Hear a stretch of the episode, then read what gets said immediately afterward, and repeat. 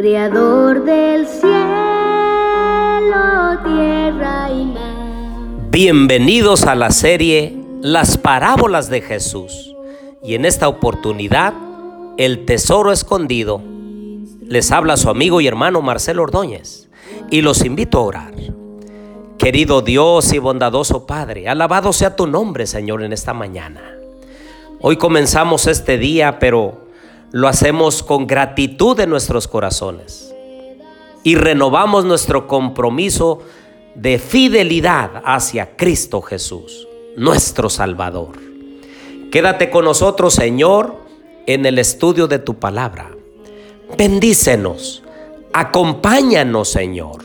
Lo pedimos en el nombre de Jesús. Amén.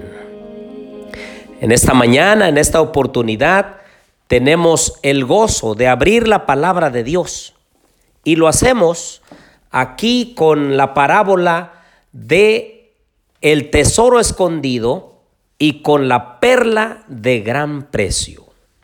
Abran su Biblia, por favor, allí en Mateo capítulo 13 y versículos 44 al 46. Además, el reino de los cielos es semejante a un tesoro escondido en un campo, el cual un hombre halla y lo esconde de nuevo, y gozoso, por ello va y vende todo lo que tiene y compra aquel campo. También el reino de los cielos es semejante a un comerciante que busca buenas perlas, y al hallar una, una perla preciosa, fue y vendió todo lo que tenía y la compró. Tanto la parábola del tesoro escondido como la de la perla preciosa señalan que el reino de Dios es de un valor tan enorme que uno debiera estar preparado para hacer todo lo necesario para conseguirlo. Jesús no está enseñando que su gracia se pueda comprar ni obtener por obras.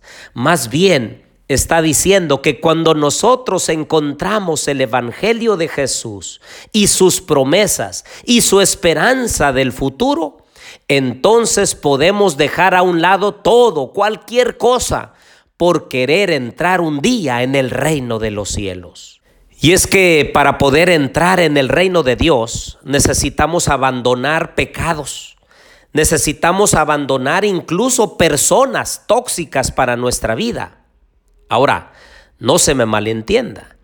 Hay algunas personas que nos llevan hacia el pecado, nos llevan hacia las cosas incorrectas e indignas. De ese tipo de personas hablo que pueden ser tóxicas para nuestra vida espiritual y es necesario abandonar esas amistades y encontrar otras, otras nuevas, que nos ayuden a buscar al Señor con todo el corazón. Y bueno, hay una definición muy fácil de lo que tenemos que abandonar y lo que tenemos que abrazar.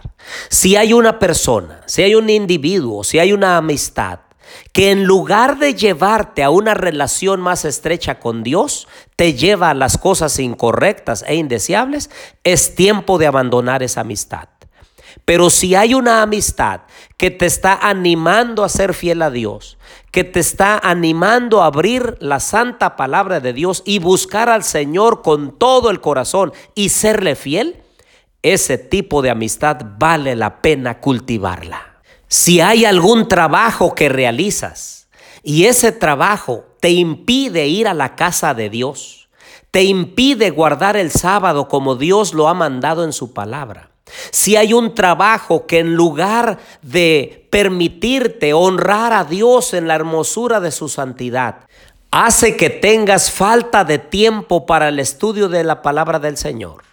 Ese trabajo hace que tú no llegues a la casa de Dios para adorarlo en los cultos o incluso que ese trabajo te haga quebrantar los mandamientos de Dios es tiempo de abandonarlo. No importa la cantidad de recursos que estés recibiendo, porque así como la parábola, si tú has encontrado el Evangelio de Jesús, si tú has encontrado la salvación en Cristo, si tú has entendido que Cristo Jesús viene pronto y que es necesario hacer cambios significativos, entonces debiéramos vender todo con tal de obtener la perla de gran precio, ese tesoro escondido que es la salvación en Cristo Jesús. Sí, sí, ya sé lo que estás pensando y tú puedes decir, pero pastor, entonces si dejo este trabajo, ¿de qué voy a vivir? Ah, queridos amigos y hermanos, el Señor tiene mil y una formas en las cuales Él puede sostenerte, puede sustentar a tu familia. Si tan solo buscamos el reino de Dios y su justicia primero, las demás cosas vendrán por añadidura. Y saben una cosa, hermanos, las bendiciones del Señor quieren derramarse en plenitud sobre nosotros y sobre nuestra familia. Pero nuestras decisiones incorrectas, nuestra vacilación, nuestras dudas, nuestra falta de entrega total al Señor hace que esas bendiciones queden reservadas en los cielos para aquellos que de verdad quieren obedecer al Señor con todo el corazón y por sobre todas las cosas. Yo sí quiero hacer un llamado en esta mañana porque conozco algunas personas que con tal de seguir teniendo tal trabajo, quebrantan los principios de Dios. No, querido hermano y hermana, amigo, amiga, pon al Señor en primer lugar. Ya es tiempo de que tengas una entrega total a Dios. El Señor quiere derramar sus bendiciones, permítele.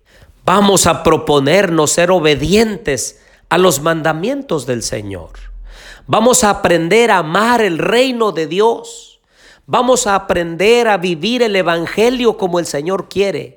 Y entonces abandonar todas las cosas, vender las cosas mundanales y pasajeras y todo aquello que me separa de Dios para poder encontrar la bendición de la esperanza del segundo retorno de Jesús, pero obtener la salvación eterna.